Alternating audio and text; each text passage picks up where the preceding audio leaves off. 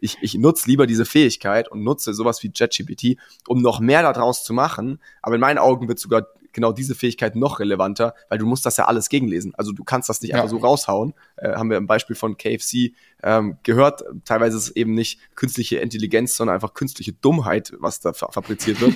und äh, deswegen ist es halt super wichtig, dass du diese Person hast. Und ich glaube, ähm, mit diesen Tools schaffst du es dann eher das Volumen und die Frequenz hochzufahren, brauchst aber tendenziell ja trotzdem jemanden, der das, der noch mehr dann gegenlesen muss. Und das heißt, ja. am Ende ähm, wird, werden diese Skills nicht weniger wichtig. Es verändert sich nur der Arbeitsalltag.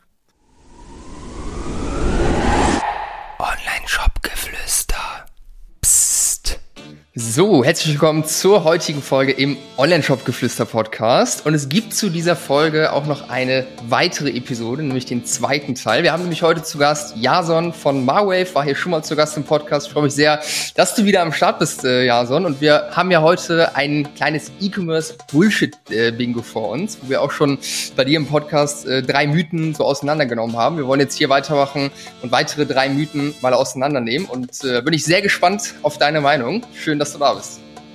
Schön, dass ich da sein darf. Ich flüstere jetzt nur im Online-Shop-Geflüster-Podcast. Spannung aufzubauen, wenn wir über die drei Mythen sprechen heute. Ich bin gespannt. Geil, sehr schön. Dann würde ich sagen, starten wir auch direkt rein und labern nicht, äh, nicht lange rum. Ähm, ja, ich suche mir mal die, den ersten Mythos aus. Der erste Mythos, den ich für dich mitgenommen habe heute, Jason, ist UGC is the name of the game. Wir machen jetzt nur noch UGC-Content. Das funktioniert im Performance-Marketing am besten. Was ist da spontan dein Gedanke dazu? Und wie, welchen Stellenwert hat UGC bei euch? UGC, ja gut, das ist natürlich jetzt wirklich so einer der Top-Mythen, würde ich fast sagen, im Ranking der, der letzten Jahre. Ähm, vielleicht auch so ein bisschen berechtigt, ne? Ähm, beziehungsweise vielleicht gar nicht Mythos, Mythos, sondern eher wirklich einfach so Buzzword, ne? Also äh, gefühlt war es ja wirklich so, irgendwie meine Creatives funktionieren nicht, UGC, mein, mein Shop läuft nicht profitabel, UGC. So, du hast einfach immer reinkippen können, hat schon irgendwie gepasst.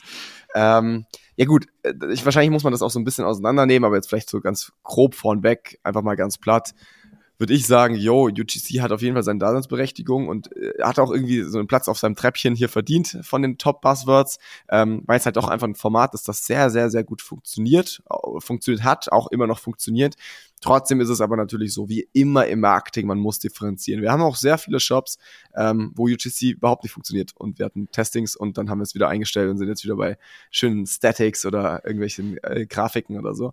Ähm, das heißt, wie immer testen. Ähm, aber natürlich ist es schon so, dass UGC einfach durch diese Nativität einfach ein sehr starkes Format ist, das dann schon auch irgendwie so ein bisschen die letzten ein, zwei Jahre wahrscheinlich dominiert hat im Social Media Marketing.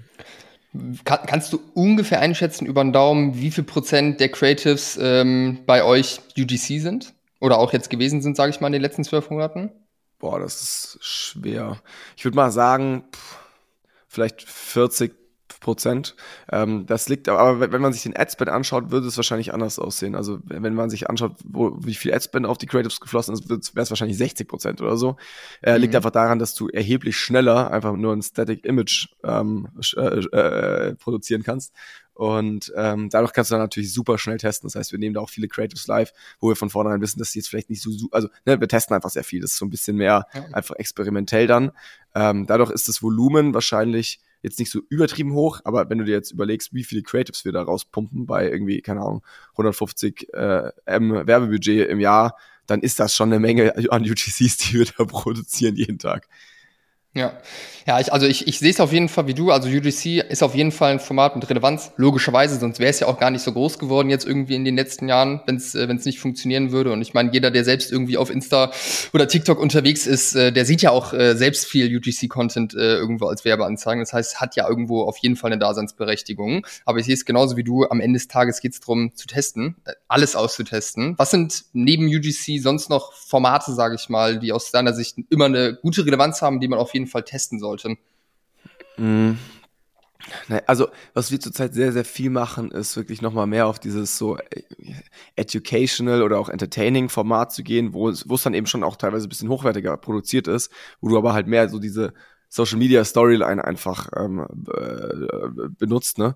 Ähm, Ansonsten, also was viel benutzt wird, ist natürlich nach wie vor halt einfach ganz klassisch irgendwie äh, Werbevideos aus irgendwelchen Shootings, die dann halt nochmal ein bisschen fancy gecuttet werden oder halt irgendwelche ähm, einfach Bilder oder Statics. Das, da, den darf man jetzt auch nicht die Daseinsberechtigung ab, ab, absprechen, ja, also ganz und gar nicht. Ähm, Gerade auch auf vielleicht, wir, wir gucken jetzt dann vor allem natürlich immer als junge Menschen auf hier irgendwie ähm, TikTok oder Instagram und gerade wenn du jetzt auf Facebook unterwegs bist, ey, da schallern DPAs oder einfach statische Bilder rein, wie blöd so, ne? Also das heißt, da muss man immer gucken, ja. hey, wer ist meine Zielgruppe? Ja, safe. Was würdest du sagen, UGC, für welche Zielgruppe ist das eigentlich ein, ein Volltreffer, dass du schon vorher sagen kannst, bevor die Ads live gehen, dass es wahrscheinlich funktionieren wird?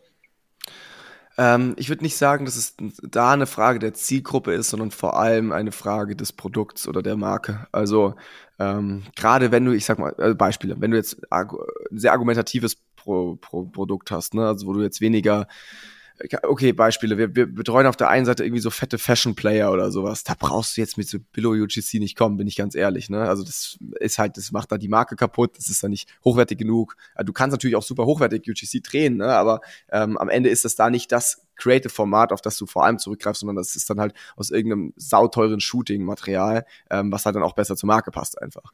Ähm, jetzt bei diesen klassischen D2C-Brands, die oft über irgendeinen Problemlösungsansatz kommen, da macht das schon erheblich mehr Sinn. Ne? Dann kannst du da sehr schön deine Angles irgendwie runter kommunizieren, kannst sehr schön den Nutzer mit reinnehmen und äh, da ist UGC eben ein super gesundes Format, um halt diese argumentative ähm, Kommunikation zu fahren.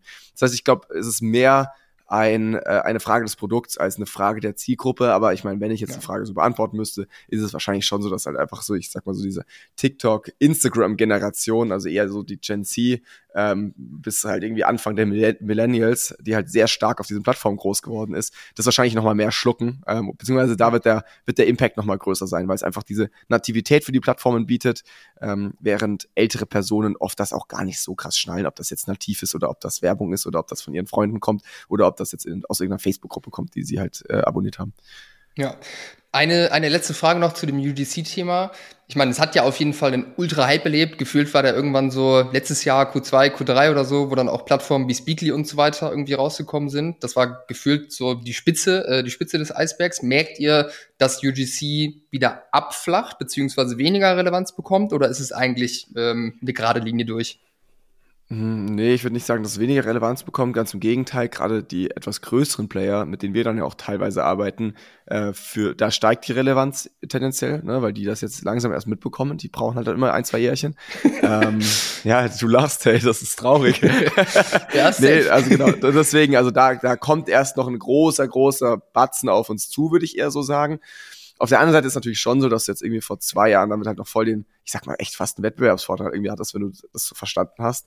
Ähm, das ist jetzt natürlich nicht mehr so, weil, wie du sagst, es mhm. gibt mittlerweile zwei Millionen Plattformen, wo du dir irgendwie für lau, für ein Fuffi äh, ein UGC Creatives, äh, Creative einkaufen kannst. So eine, da ist das natürlich dann einfach eine andere, eine andere Inflation, die auch dieses Format erlebt hat, ähm, während du halt am Anfang irgendwie total innovativ unterwegs warst und Nutzer das teilweise einfach auch nicht als Werbung dort auch identifizieren konnten so gut, ist das jetzt ja. natürlich mittlerweile einfach gang und gäbe. Ja, safe. Kurzer äh, Geheimtipp noch äh, für die Zuhörer, was richtig geil funktioniert bei vielen Kunden von uns jetzt im Bereich UGC, ist, wenn der Creator der Gründer äh, oder die Gründerin ist. Da machen wir sehr, sehr gute Erfahrungen mit je nachdem, was die Brand ist, äh, was das Produkt ist, ob der Gründer auch am Ende zur, zur Brand beziehungsweise zum Produkt passt oder zur Zielgruppe, ist auf jeden Fall eine Sache, die sehr, sehr geil funktioniert. Ist das eine Sache, die ihr auch äh, häufiger mal ausprobiert bei, äh, bei Brands? Ja, voll. Das ist ja auch jetzt nichts, ich sag mal, übel Neues. Du musst halt am Ende gucken, ob, wie du sagst, die Marke das zulässt. Ne? Also ich kann mich noch sehr gut dran erinnern, als wäre es gestern gewesen, als ich hier, ich glaube, ganz ehrlich, das muss man echt ein bisschen Johannes Gliesch zuschreiben. Der hat das halt vor drei, vier Jahren schon gemacht. Ähm, ich kann mich noch sehr gut dran erinnern, wie das damals irgendwie ablief. Ich habe ihm geschrieben, so, yo, mach mal das und das Video. Zwei Minuten später hatte ich ein Video von ihm, das ich hochgeladen habe in den Ad-Account. So weißt du, also das war da halt wirklich super rough und hat auch super funktioniert, weil, wie du gesagt hast, diese Nähe ähm, vom Gründer zur Community ist natürlich was total Wertvolles, die man so sehr gut ausnutzen kann. Ähm, aber schlag das halt mal einem Konzernchef vor, ne? Da, kannst da klopfst ja. du halt dann auch an sehr, ähm, an sehr dicke Türen. Also ja, da, da muss man halt gucken, ähm, gerade bei Startups kann das super funktionieren, gerade wenn halt der, der Gründer oder die Gründerin auch einfach so ein bisschen eloquent und eine gute Ausstrahlung hat vor der Kamera. Auch da gibt's echt ein paar Negativbeispiele. Ähm, aber wenn du da, wenn, wenn die Möglichkeit dazu besteht, auf jeden Fall mal ausprobieren. Safe. Ja, safe. Alright, sehr schön. Dann kommen wir zum zweiten Mythos. Wenn du hier im Online-Shop-Geflüster-Podcast schon was mitnehmen konntest aus dieser oder den letzten Folgen, dann freuen wir uns extrem über eine Bewertung und ein Abo von dir. Also wenn du es noch nicht getan hast und was mitnehmen konntest bisher, dann gerne ein Abo dalassen und eine 5-Sterne-Bewertung. Vielen, vielen Dank. Und der zweite Mythos ist Kundenakquise lohnt sich nicht mehr. Das ist ja eine Sache, die man gefühlt jetzt vor allem seitdem die Krise irgendwo angefangen hat, seitdem mit der Inflation irgendwie das, äh, das ein großes Thema geworden ist, immer wieder hört, ähm, dass sich das nicht mehr lohnt, weil auch die Werbeplattformen komplett überlaufen sind etc. Was ist da deine, deine Meinung dazu? Ich meine, das ist ja euer Brot- und Buttergeschäft, Kunden, Neukundenakquise. Ja. ja, ist kein Mythos, stimmt leider. Ich mache morgen den Schuppen dicht. Ähm, kann man dann auch lassen, wieder den, den Spaß. ähm, nee, also Spaß beiseite. Also natürlich sind es herausfordernde Zeiten, aber ich glaube, das ist jetzt nicht nur in der Kundenakquise so, sondern auch irgendwie in Sachen Supply Chain oder irgendwie Margen oder so. Ne? Also das, ich glaube, wir haben gerade viele Themen, an denen wir arbeiten müssen im, im E-Commerce.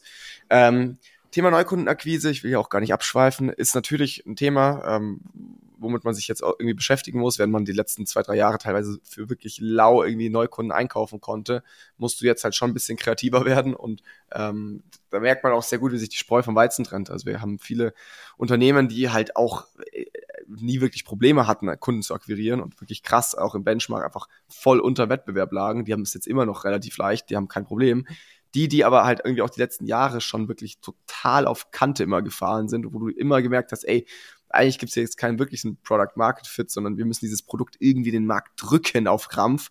Das sind jetzt die Player, die wirklich auch dann teilweise ähm, in den letzten Monaten Insolvenzen anmelden mussten, ne, so hart es klingt. Ähm, das heißt, ja. da ist es schon, wie, würde ich sagen, halt, die, die, die Lage hat sich einfach nur zugespitzt und ähm, im Endeffekt waren diese, diese Entwicklungen jetzt einfach auch Katalysatoren für etwas, was schon immer da war. Ähm, Neukundenakquise ist sicherlich teurer geworden, einfach weil die C äh, CPMs gestiegen sind, ähm, beziehungsweise jetzt gerade sind sie tatsächlich so relativ gut, aber der Konsum ist halt einfach nicht da. Ne? Der Konsum war jetzt einfach die letzten Jahre, gerade im E-Commerce, ich meine klar, teilweise der Einzelhandel hatte, hatte geschlossen so, ähm, da, da war, war es natürlich einfach, waren wir einfach einen anderen Konsum gewöhnt, äh, wo ja. man aber auch jetzt dazu sagen muss, es ist auch einfach nur eine Normalisierung, die auch absehbar war. Also ist ja klar, dass jetzt halt irgendwie nicht äh, E-Commerce äh, so weiter wachsen kann, sondern dass das jetzt erstmal so einen kleinen Jojo-Effekt gibt. Ähm, das ja. ist, glaube ich, total absehbar gewesen und jeder, der sich mit der Situation auseinandergesetzt hat, hat das auch kommen sehen.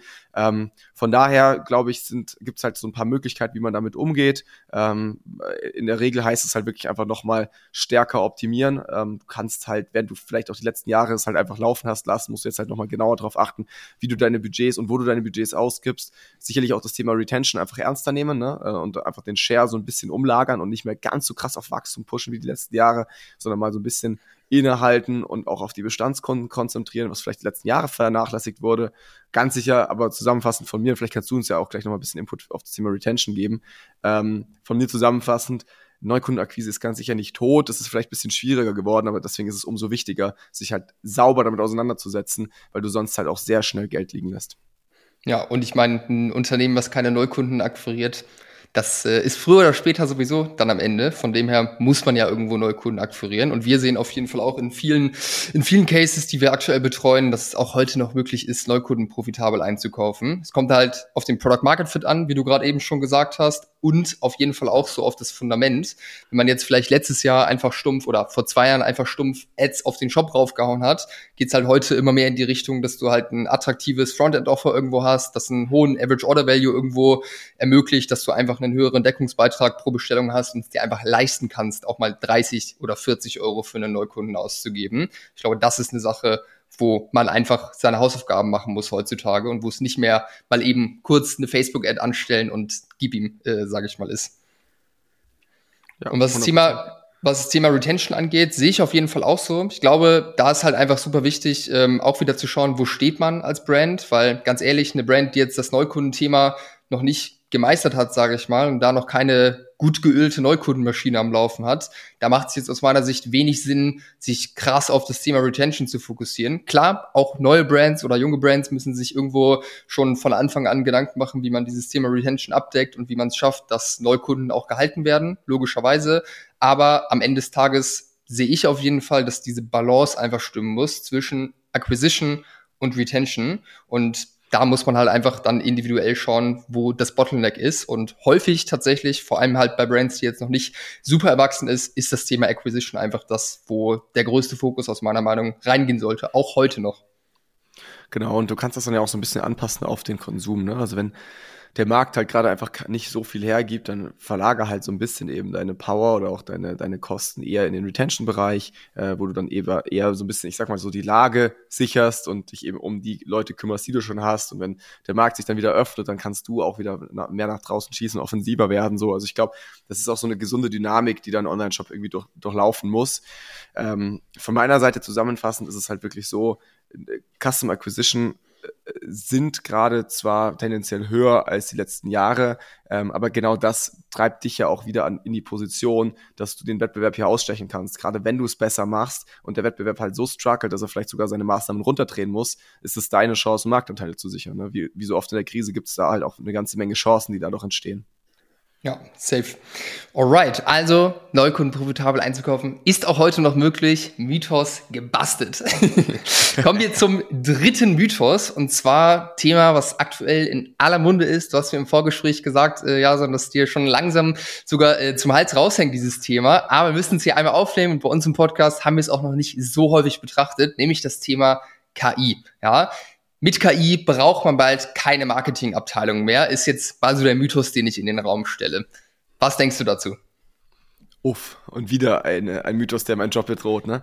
Ähm, ja, also, äh, du hast ja schon gesagt, ich meine, man, man spricht da gerade sehr, sehr viel drüber und ähm, ich glaube, ähm, es ist natürlich auch ein bisschen Angstmacherei. Auf der anderen Seite gibt es aber natürlich schon auch echt geile Beispiele, wie stark und funktionsfähig ähm, KI unser Marketing schon unterstützen können. Ähm, ich würde mal so anfangen. Stand jetzt sehe ich da überhaupt keine Gefahr, weil KIs einfach noch scheiße dumm sind. Also ja. nein, versuch mal echt, das jetzt wirklich sinnvoll in den Workflow einzubinden, irgendwie ein ChatGPT oder mit Journey oder sowas. Das kannst du sowas von knicken, weil es einfach viel zu viele Themen gibt, die dieser Algorithmus oder dieser, diese, diese künstliche Intelligenz dann doch noch nicht auf dem Schirm hat. Ne? Ähm, ich habe da ein paar, ich habe da mal eine Podcast-Folge nur dazu aufgenommen, deswegen, das habe hab ich jetzt noch im, im, Hinterkopf. Es gab zum Beispiel mal irgendwie eine, einen Case von Kentucky Fried Chicken war das. Die haben, ähm, ohne so ganz drüber nachzudenken, so einen Chatbot angebunden, um ähm, so Textmessages rauszupushen an die Community. Und an einem, einmal ist wirklich was sehr Heftiges passiert, da darf man eigentlich gar nicht lachen. Ähm, aber ich glaube, es Jetzt zeigt sehr gespannt. gut auf, ähm, wie diese wie, wie KIs eben im Marketing auch schiefgehen können. Ich habe es jetzt nicht mehr 100, also ich habe es nicht mehr haargenau den Wortlaut im Kopf, aber es war sowas von wegen, es war zur Reichsprogromnacht, ne? Also es war eine, eine KI, die halt ähm, praktisch Feiertage nehmen sollte und da, passend darauf Angebote praktisch den Nutzern. Ähm, ja, du, du, du, du, du hältst schon deinen Mund zu. Also du merkst schon, in welche Richtung das geht. Und dann hieß es irgendwas Alter. von wegen, passend zur Reichsprogromnacht sicherte jetzt doppelten Cheese zu deinem, irgendwie so, ne? Und das ist natürlich was, wo du, wo halt gar nicht geht. Ne? Das war natürlich mega der Shitstorm. Shitstorm. Äh, aber das zeigt halt sehr gut, wie du gerade KIs noch nicht einfach so ohne jetzt irgendwie nochmal zwei Augen oder sowas drüber schauen zu lassen, nutzen kannst. Keine Chance. Und ja. ähm, deswegen ist es jetzt für mich so ganz klar, es, die Jobs verändern sich vielleicht, das sieht man ja vielleicht. Also ich nutze selber gerade jetzt ChatGPT echt regelmäßig, eigentlich fast jeden Tag mittlerweile, um nochmal irgendwie ja. kurz drüber schauen zu lassen, was smoother formulieren zu lassen. Also das ist echt cool und das, das, verändert meinen Arbeitsalltag, ist aber ganz sicher nicht so, dass es mich ersetzen könnte gerade.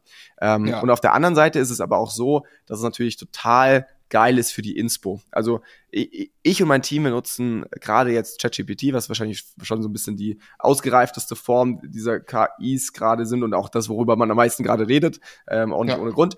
Ähm, das nutzen wir regelmäßig, wenn wir halt irgendwie auf dem Schlauch stehen. Ne? Also du kennst das selber irgendwie so im Marketing, Brainstorming. Ähm, wir haben heute halt mal keine geilen Ideen, die nur so rausschießen. Ne? Die Tage gibt's ja auch, sondern wir ja. fangen an und irgendwie ist es ein bisschen zäh. Und dann finde ich es schon sehr cool, auch einfach mal das irgendwie einzukippen und einfach Impulse, neue Impulse zu bekommen und um diesen kreativen Prozess anzukurbeln.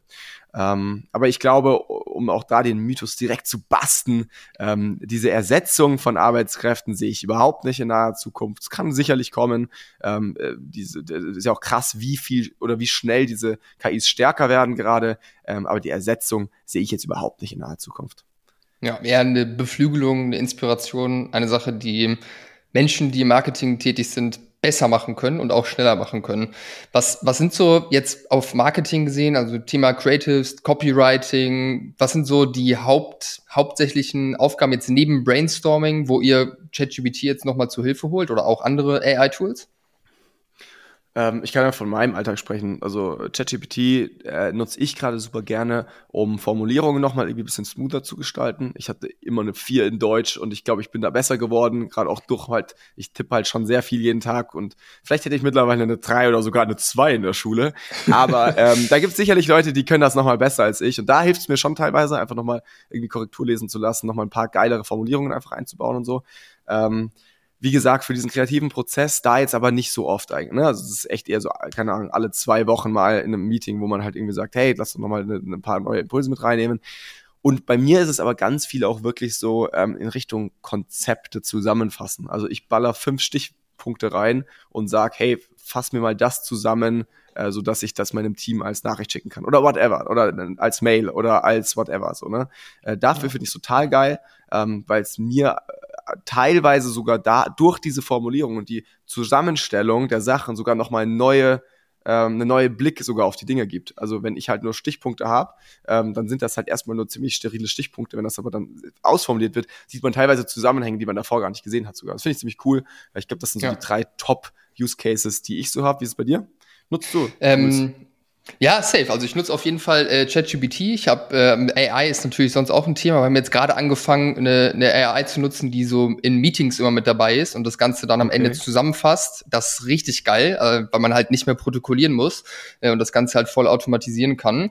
Was ChatGPT angeht, ähnlich wie bei dir, würde ich sagen. Also ich habe jetzt äh, vielleicht ein Beispiel. Ich habe vor kurzem einen Artikel geschrieben äh, für OMT ähm, und da habe ich mir überlegt, ähm, was für einen Inhalt ich ungefähr sehe, was für eine Struktur ich sehe für den Artikel, habe das in Stichpunkten runtergeschrieben und dann äh, ChatGPT gesagt, dass äh, er daraus einen Artikel, sage ich mal, schreiben soll mit x Wörtern. Und das hat mich echt umgehauen, weil es war richtig, richtig, richtig gut. Und was wir aber dann machen natürlich, weil ganz ehrlich, ich weiß nicht, was, wie krass das schon eingesetzt wird, aber es gibt ja mittlerweile auch Tools, die KI-Texte und so weiter erkennen.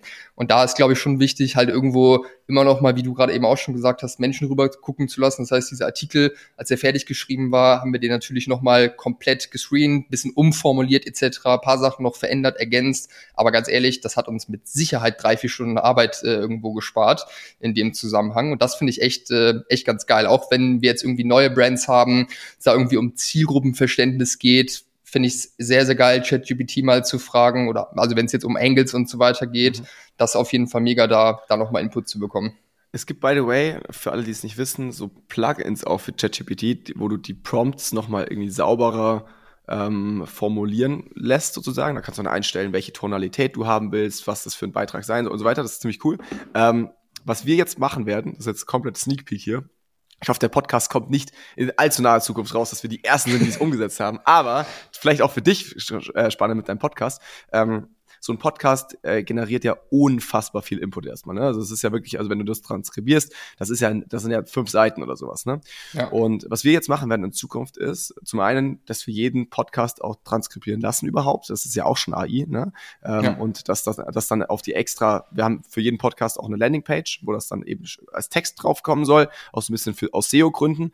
Plus, was wir auch noch machen werden, ist, wir werden genau diesen, diese transkribierte ähm, oder die, die, die, die, dieses Transkript von unserem Podcast eben auch noch in ChatGPT laden, sagen, hey, mach, erstell uns aus diesem Inhalt einen SEO-optimierten Beitrag und ballern das halt auf unseren Blog, weil ganz ehrlich, unser Blog ist ein Pain. Also wir haben eine Vollzeit-Copywriterin bei uns, ähm, aber die ist so viel mit PR, mit irgendwie LinkedIn, whatever beschäftigt, dass der Blog eigentlich immer so ein bisschen runterfällt. Und mein Gedanke ist halt, hey, ich mache einmal pro Woche, äh, nehme ich einen Podcast auf, da sind so, da ist so viel Input drinnen, der aber teilweise vielleicht, also ich weiß nicht, vielleicht haben nicht alle Leute Zeit, jetzt eine halbe Stunde irgendwie ähm, sich einen Podcast reinzuziehen, wollen einfach über einen Beitrag scrollen können und halt die Key Nuggets zusammengefasst bekommen.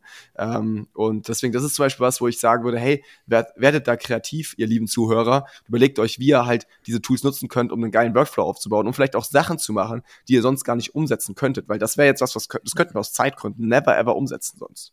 Ja. Was ich, was ich äh, mir immer noch mal oder mir, mir vorgenommen habe, das muss ich auf jeden Fall noch mal abchecken in den nächsten Wochen. Was bei mir ein großer Pain ist, ist so Content für LinkedIn, äh, LinkedIn mhm. zu erstellen. Ich hatte bis vor kurzem eine Werkstudentin, die ist jetzt leider nicht mehr bei uns am Start, die mir das komplett äh, geschrieben hat. Mit der hatte ich einmal in der Woche ein Meeting, habe mit ihr die Post durchgesprochen und ich meine, dass ChatGPT 4 ja mittlerweile die Funktion hat, dass du auch Audio hochladen kannst. Und da stelle ich mir vor, dass äh, da muss ich jetzt noch mal austesten, dass ich einfach eine Sprachnachricht mache für ChatGPT und ChatGPT mir dann am, S äh, am Ende den Post verfasst. Das äh, sehe ich auf jeden Fall als ein, eine große Chance, da echt Zeit zu sparen, was das ganze Content-Thema angeht. Mega. Also ich glaube, genau das sind die Gedanken, die man sich stellen muss, gerade als Marketer. Und die Frage ist weniger, ersetzt das meinen Job oder den Job meiner Kollegen mhm. und mehr, hey, wie kann ich das nutzen, um noch mehr Power auf die Straße zu bringen? Wie gesagt, wir haben eine Vollzeit-Copywriterin und das wäre jetzt wahrscheinlich so die erste, wo man sagen müsste, oh je, hat die nicht Angst? Aber liebe Jessie, falls du das hörst, du, du brauchst keine Angst haben. Nein, Scherz beiseite. Also ich, ich nutze lieber diese Fähigkeit und nutze sowas wie JetGPT, um noch mehr daraus zu machen. Aber in meinen Augen wird sogar genau diese Fähigkeit noch relevanter, weil du musst das ja alles gegenlesen. Also du kannst das nicht ja. einfach so raushauen. Äh, haben wir im Beispiel von KFC ähm, gehört. Teilweise ist es eben nicht künstliche Intelligenz, sondern einfach künstliche Dummheit, was da fabriziert wird. und äh, deswegen ist es halt super wichtig, dass du diese Person hast. Und ich glaube, ähm, mit diesen Tools schaffst du es dann eher das Volumen und die Frequenz hochzufahren, brauchst aber tendenziell ja trotzdem jemanden, der das, der noch mehr dann gegenlesen muss. Und das heißt, ja. am Ende ähm, wird, werden diese Skills nicht weniger wichtig. Es verändert sich nur der Arbeitsalltag. Ja, safe. Habt ihr Erfahrungen auch schon mit so ähm, Creative Tools wie jetzt Midjourney beispielsweise ähm, gesammelt? Weil da habe ich jetzt vor kurzem gesehen, hier Tastillery ähm, hat jetzt schon zwei Produkte, glaube ich, rausgebracht, wo das komplette Produktdesign von Midjourney gemacht wurde. Fand ich auf jeden Fall sehr inspirierend und spannend. Ja, äh, auch die größeren, also auch ein Martini oder, äh, also ja, ähm, weiß ich auch noch aus meinem Podcast. Ähm, ja, also klar haben wir irgendwie da die Erfahrungen gemacht, ist aber jetzt nicht so, dass ich sage, hey, das können wir auch nur ansatzweise irgendwie in unserem Alltag wirklich sinnvoll ähm, einbeziehen ich glaube, vor sehr, sehr kurzer Zeit kam jetzt von Adobe auch noch ein Programm raus, das heißt Firefly. Da bin ich total gespannt drauf. Das soll übel krass sein, weil es eben all diese Tools zusammenlegt und halt von Adobe ist. Da du kannst halt doch einen anderen Qualitätsanspruch nochmal erwarten. Äh, das werde ich die Tage mal abchecken. Ähm, aber wie gesagt, also gerade in diesem grafischen, da nutzen wir absolut gar nichts. Alles menschliches Know-how und auch die Erfahrung, äh, die uns ein Algorithmus vielleicht erstmal nicht abnehmen kann. Ja, ja, finde ich, äh, bin, bin auf jeden Fall sehr gespannt. Ich hatte vor kurzem ein Interview mit äh, Uwe von Grafenstein von Geschichten, die verkaufen. Und die haben gesagt, dass die aktuell an einer ähm, KI-Lösung dran sind, äh, wo die quasi eine eigene Software erstellen, deren ganzen Input, sage ich mal, die ganzen Skripte, die die haben, da damit äh, diese KI füttern das äh, wird auf jeden Fall super, super spannend werden, wenn da irgendwie, keine Ahnung, Performance-Marketing-Agenturen alle Prozesse reinhauen, wie Creatives erstellt werden, etc. Ähm, da sehe ich auf jeden Fall noch mal ein großes Potenzial. Also ich denke, das Thema bleibt spannend, aber um einmal hier einen Schluss zu machen, niemand, der Marketing unterwegs ist und was auf dem Kasten hat und auch äh, gute Arbeit macht, muss sich irgendwie Sorgen machen, dass KI die Jobs, äh, die Jobs klaut. Kann dann am Ende nur besser machen und dafür sorgen, dass man noch geiler, geiler arbeiten kann, noch mehr Output in kürzerer Zeit generieren kann. So ist es. Behrend klärt auf. Sehr schön. Ja, und dann haben wir auch schon hier unsere drei, äh, drei Mythen äh, gebastelt. Ähm, war sehr geil für die Zuhörer. Es gibt, wie gesagt, noch eine zweite Folge, wo wir noch drei weitere Mythen auseinandernehmen. Im Newcomers Podcast. Hört ihr auf jeden Fall gerne rein. Befindet sich in den Shownotes der Link. Und ich sage danke, Jason, für deine Zeit. Hat mir mal wieder Freude gemacht mit dir. Ganz ebenso. Vielen Dank dir und an alle Zuhörer. Wir sehen uns gleich im Newcomers Podcast. Ciao, ciao. Ciao.